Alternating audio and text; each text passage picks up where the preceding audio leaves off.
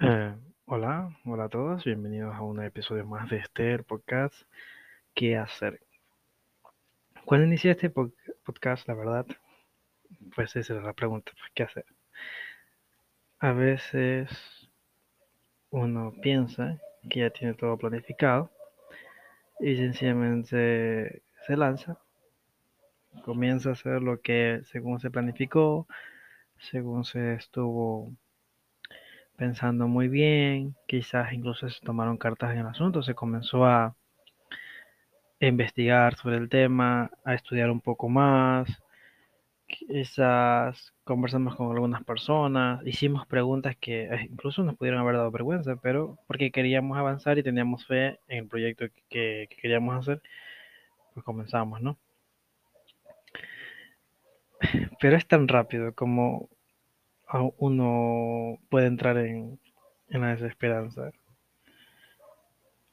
A mí me suele pasar seguido. A veces creo que ya tengo, ya tengo resuelto lo que voy a hacer. El día de hoy voy a hacer esto a la mañana, bueno, voy a hacer esto por la tarde y esto voy a hacerlo por la noche, pero no ocurre así. Definitivamente no ocurre como uno quisiera. A veces uno quisiera tener los resultados apenas tomamos la decisión. El día de mañana voy a comenzar esto a las 9 de la mañana. Pero yo quiero ver ya resultados a partir de las 9 de la mañana porque ya lo estoy haciendo. Se supone que ya debo ver resultados, pero no es así. Muchas veces no vemos ni resultados ni cuando terminamos. ¿Por qué no se ven resultados? Porque puede que, el proyecto no funcione y es así la realidad. Muchos proyectos no funcionan. El éxito consiste en un proyecto bueno. No importa cuántos hayas hecho al, inicio. Puede haber sido el primer proyecto en tu vida, puede haber sido el proyecto número 100, no lo sabes. Pero en eso consiste el éxito, en intentarlo hasta lograrlo. Pero ese es el punto, cuánto ánimo tenemos, cuánta, cuál, cuál es nuestra verdadera motivación. Hay muchos que no sé cómo verlos o cómo tomarlos, pero dicen que cuando se plantea un proyecto, por ejemplo, un proyecto de hacer un producto o servicio, quieren solucionar la vida de las personas, quieren volverla más feliz, quieren ayudarlas, quieren darle algo. No es así. Sinceramente no es así. Hay personas que son íntegras, quizás se las podría llamar así, genuinas en su sentimiento. Se vuelven naturistas, eh, hacen refugios, hacen fundaciones, se van al mundo a tratar de cuidar o proteger y la gente los llama locos. Y esas personas viven eh, muchas veces frustrados porque no logran su objetivo, porque mientras ellos están, por ejemplo, reciclando, muchas personas están eh, contaminando por un montón. Mientras ellos están salvando una vida, quizás de un animal en la calle, lo están rescatando, muchos otros están dejando sus, a los que alguna vez fueron sus mascotas abandonados. Entonces, hay personas genuinas, sí las hay, pero muchas veces, o quizás la mayoría de emprendimientos que usualmente mueven dinero, se lo hace con ese fin, ¿no? Generar dinero. Y no es una motivación incorrecta.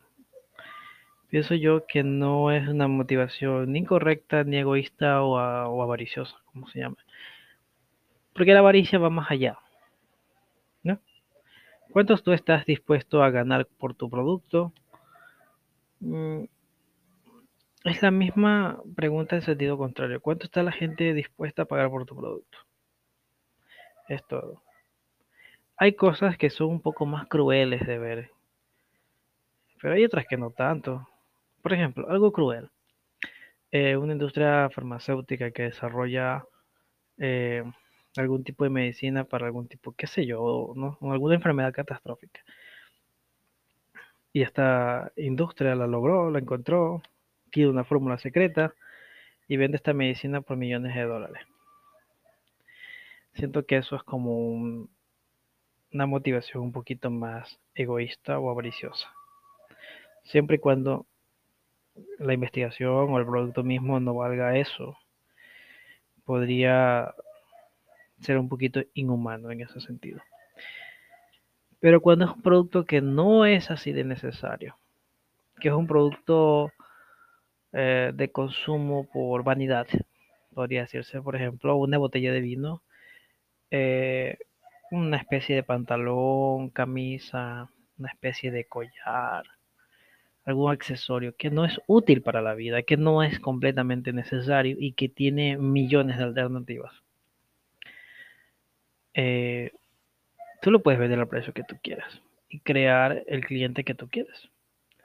Tú haces un pantalón que te o una camisa, te cuesta 100 dólares la manufactura, pero tú haces un buen branding, marketing o como quieras llamarlo, creas todo un estilo de vida alrededor de ese producto y lo vendes por 10 mil dólares.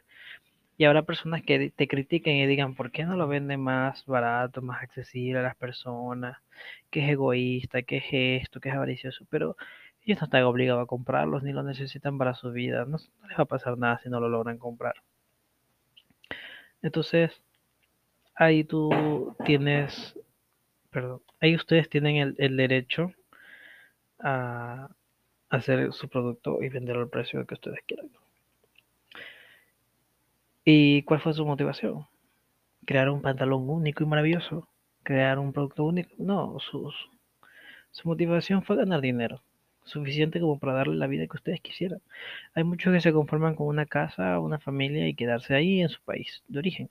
Hay otros que quisieran vivir viajando y hay otros que quieren viajar en su propio avión o en su propio barco. Cada quien tendrá su deseo, su motivación. Pero al final hay que aceptar que lo que se necesita para cumplir esos deseos es dinero. Porque si tú quieres vivir viajando en un barco, por ejemplo, tú puedes hacerte un barquito. Sí. Te puedes hacer un barquito, digamos un velero de madera. Pero ¿cuánta vida vas a desperdiciar haciendo un barquito? ¿Te saldrá bien a la primera? No lo sabes. Entonces te centras en crear algún producto, algún emprendimiento, te sale bien, ese dinero que, que, ganas te da para muchas otras cosas y entre ellas incluso te alcanza para comprarte un barquito y viajar. Entonces es una forma, una forma un tanto diferente, pero común de llegar al objetivo, ¿no? No llegas directamente al objetivo, no haces tu barco, no haces tu avión, no haces tu propio coche, pero llegas al objetivo. Por, un, por una vía común, que es la de emprender y ganar dinero, o conseguir un trabajo y ahorrar. Cualquiera de las dos es buena, pero nos estamos centrando netamente en cuando tú quieres crear tu propio proyecto personal. Cuando tú quieres crear tu, tu propio producto, eh, se podría decir que te enfrentas a muchos retos. Lo dije al principio, puede que pierdas mucho tiempo en ideas equivocadas que al final no resulten. Puede que trabajes mal ideas correctas. Puede que te falte investigación, puede que investigues demasiado y no fue tan necesario hacerlo, te hubieses lanzado antes. A mí me ha pasado cosas eh, cuando he querido emprender. Eh, yo no, yo no, poseo eh, recursos económicos como para crear una empresa, ¿no? Como decir, ¿sabes qué? Mañana me voy a poner una empresa de tal cosa y voy a cojo mi dinero que tengo en el banco y, y hago la empresa. No, no cuento con ese dinero. Pero se me ocurren ideas así. Y a veces estoy hablando con aquí con, con mi hermano, por ejemplo, y digo, oye, ¿sabes qué negocio sería bueno? Le digo, tal negocio, tal negocio estoy seguro que es bueno. Me pongo a investigar un poquito el asunto, me pongo al, al corriente, pero yo digo, ese negocio es bueno. Pero ¿cuánto se necesita? Tanto dinero. Chuso, es mucho. Mm, Ok, entonces no lo hacemos porque es mucho dinero y no, no lo tengo. Pero al cabo de unos meses ya hay ese negocio en mi ciudad, ya empieza ese negocio en mi- en- aquí en el país. Y yo decía, mira ahí, ahí estaba. Yo te decía que ese negocio era bueno. Entonces muchas veces tú puedes tener la idea correcta, sin embargo no tienes los recursos. Yo ando con un proyecto en mi mente de hace ya muchísimos años y cada vez lo estoy como eh, sintetizando. Cada vez el proyecto que era grande, muy grande, era un ecosistema completo, se podría decir, lo estoy fragmentando y fragmentando hasta que me quede ese primer escalón, esa primera inversión que tendría que hacer, esa, esa inversión inicial, la certera, la que me dé el brinco, la que me permite realizar el siguiente paso, el siguiente paso y el siguiente paso. Y muchas veces nos estancamos en eso.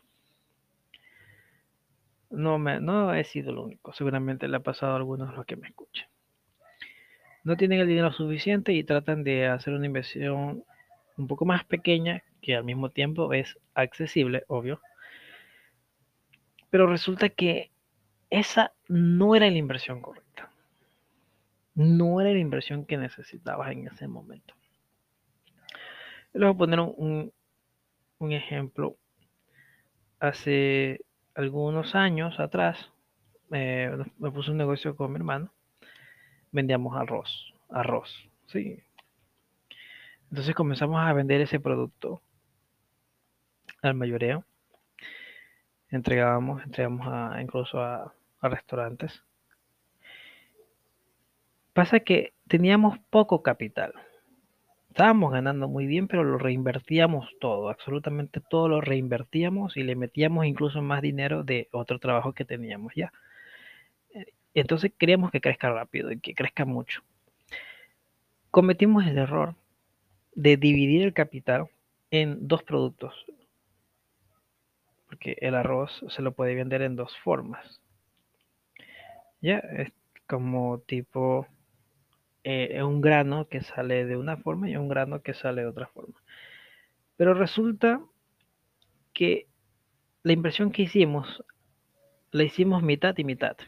Compramos tanto porcentaje de ese arroz y tanto porcentaje del otro arroz. Mitad y mitad. No caímos en cuenta de que la gente que estaba a nuestro alrededor, por nuestra localidad, se podría decir, que era la que más nos compraban en las ciudades cercanas, nos compraban solo uno de tipo. Pero el otro tipo, el otro producto, nos compraban ciudades que estaban muy lejos, demasiado lejos. Entonces era como que no, no fue conveniente. No podíamos trasladarlo sin que los costos aumentaran y fuera poco competitivo. Al final pasó algo y nos quedamos sin poder invertir en el producto que nos compraban cerca. Nos quedamos con el otro producto y fue muy difícil. Entonces, ahí te das cuenta cuando, cuando dices, hice una inversión equivocada. Y ese pequeño error puede conducir a la catástrofe. Tu negocio eh, tiende a fracasar.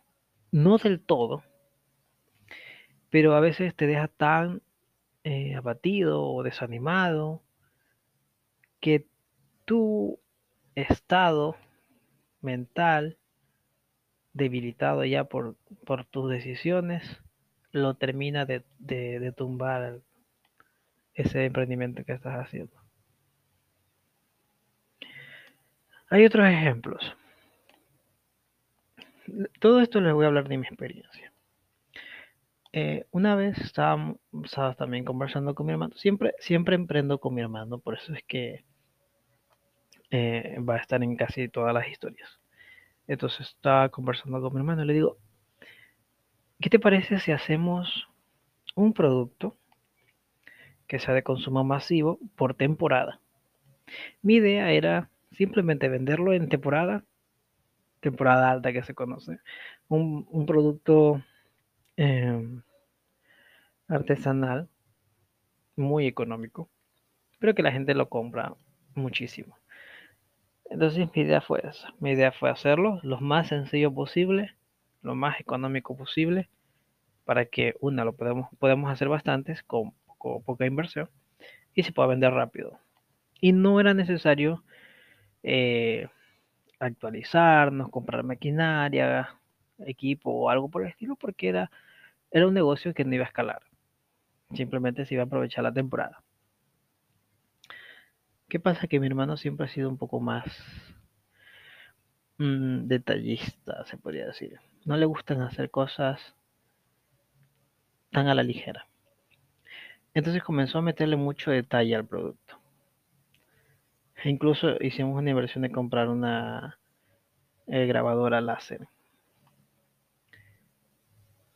Al final el producto salió mucho más costoso. Te pongo en perspectiva, salió 10 veces más costoso que el de la competencia.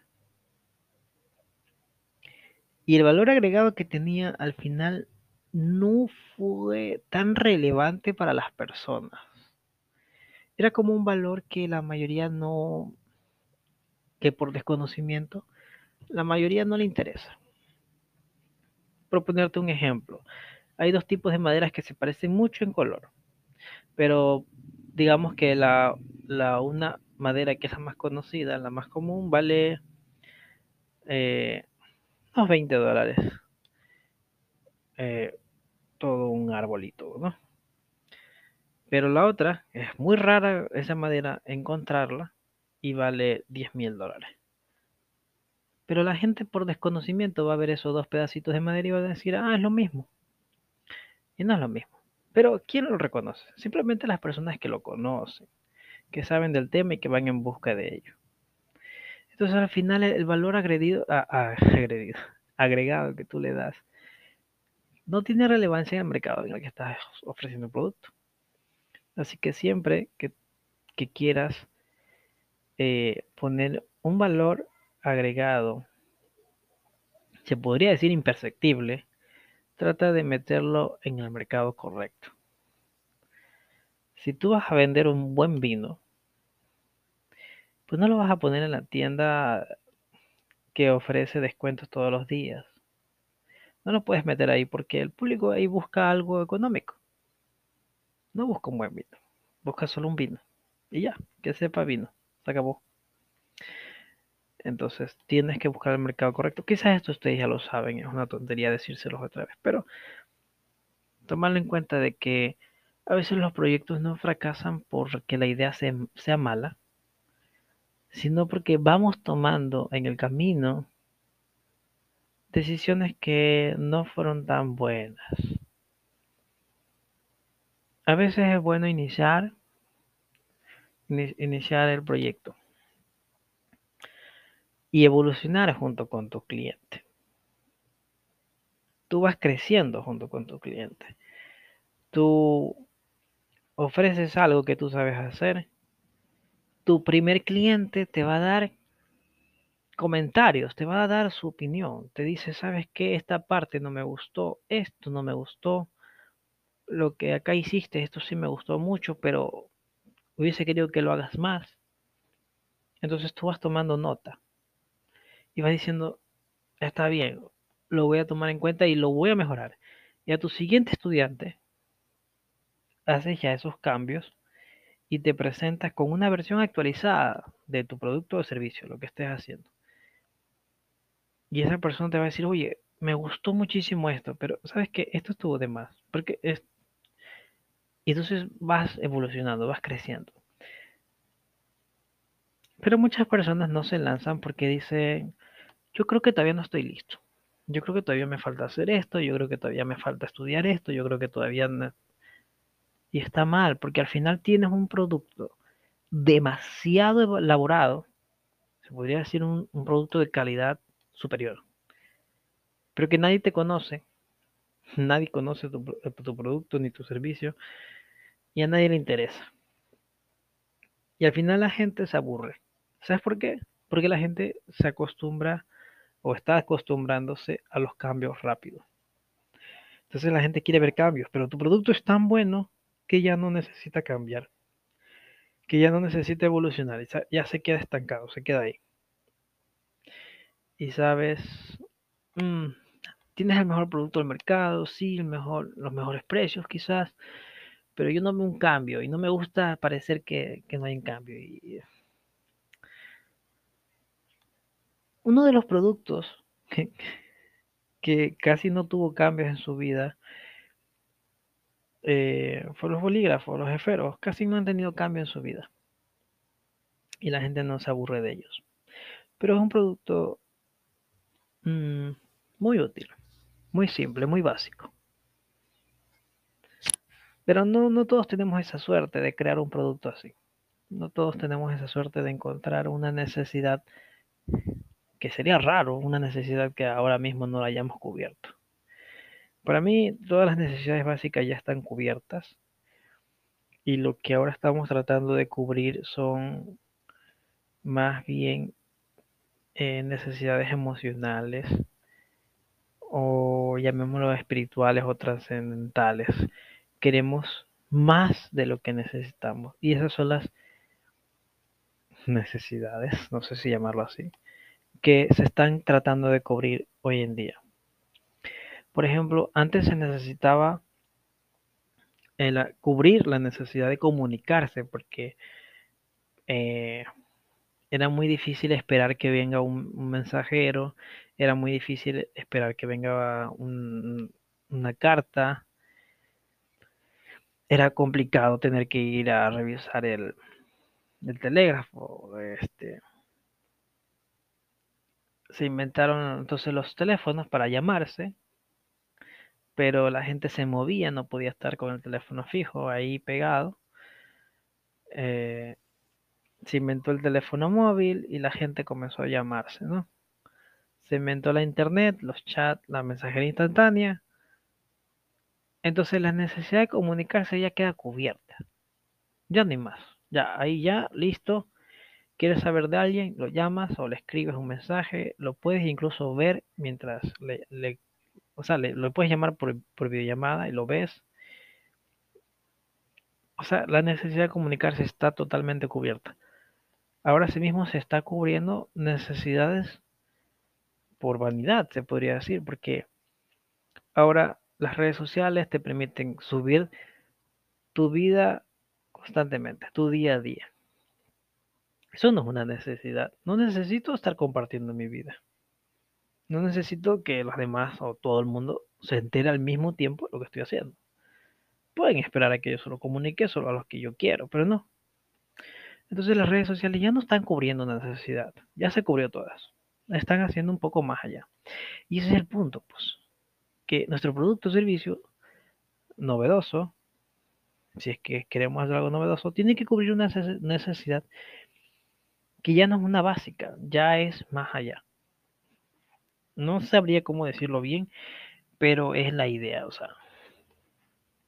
Yo creo que ustedes me están entendiendo el punto. Ahora, si ya encontraste ese producto o servicio, si ya lo tienes, lo dominas y tú crees en el en el fondo tú eres el único que tiene la seguridad. Si tú crees que está bien el producto, no te preocupes si está incompleto. Lánzalo, arríjate. Al final, si ya fallas, pues mejor. ¿Sabes por qué? Porque evitas estar trabajando o pensando en un proyecto que ya fracasó. Y, no, no, te desanimes, inicia otro. Y lo lanzas e inicia otro. Y lo lanzas hasta que salga. Al final, puedes volver por ese proyecto, porque puede que haya sido el proyecto de tus sueños, el de toda tu vida, pero ya regresas con una financiación de, un, de otro producto y se acabó. Tienes ese proyecto exitoso y tienes también el proyecto de tus sueños. Entonces, no es necesario terminar el producto completamente. Lánzalo, lánzalo así como está. Deja que tu audiencia eh, te diga qué es lo que quiere. Deja que tu audiencia te enseñe el camino que debe seguir tu producto. Si al, principio querías vender pescado y terminaste vendiendo café, eh, bueno, tendrás que tal vez cambiar un poquito el logo para que no parezca que vendes café en, en vaso, pero que vendes pescado en vaso. Eh, usted entiende el punto, ¿no? Pero el asunto es ese. El asunto es que te lances. Ahora, si crees que te falta un conocimiento en especial, pues entonces ponte manos a la obra, ¿no? No dejes pasar tanto el tiempo. Porque, ¿sabes algo? A veces las ideas no son únicas, no son solo de nosotros. No creas que, que eres el único que se le ocurrió eso. Puede que sí, no digo que, puede, pero en, la gran, en la inmensa mayoría de las personas, muchas veces tus ideas ya la tiene otra persona y también la está planificando. Y esto es de quien la lance primero. No fue el único, pero sí el que la lanzó primero. Al final también puede ser que tú la lances después y la lances mejor, tienes un producto tal vez de mayor calidad o un servicio extra que el otro no tiene, bueno, y vas llevando ventaja por ahí. Pero el asunto es que mientras más rápido te lances al mercado, más oportunidad tienes de reunir a tu cliente que requieres para tu producto, ¿no? Entonces eso. E, ese es mi consejo sobre lo que es emprendimiento. En el que hacer, pues, ¿no? Entonces, si quieres emprender, hazlo, pero ya. No pierdas el tiempo. Bueno, eso, eso fue por el episodio de, de hoy. Y disculpen por estar ausente, sino que hay tantas cosas a veces en la mente. Ya les iré contando. Espero, espero poder arreglar mis asuntos, estar más al día con ustedes. Bueno, yo les agradezco por escucharme. Bye. Hasta la próxima.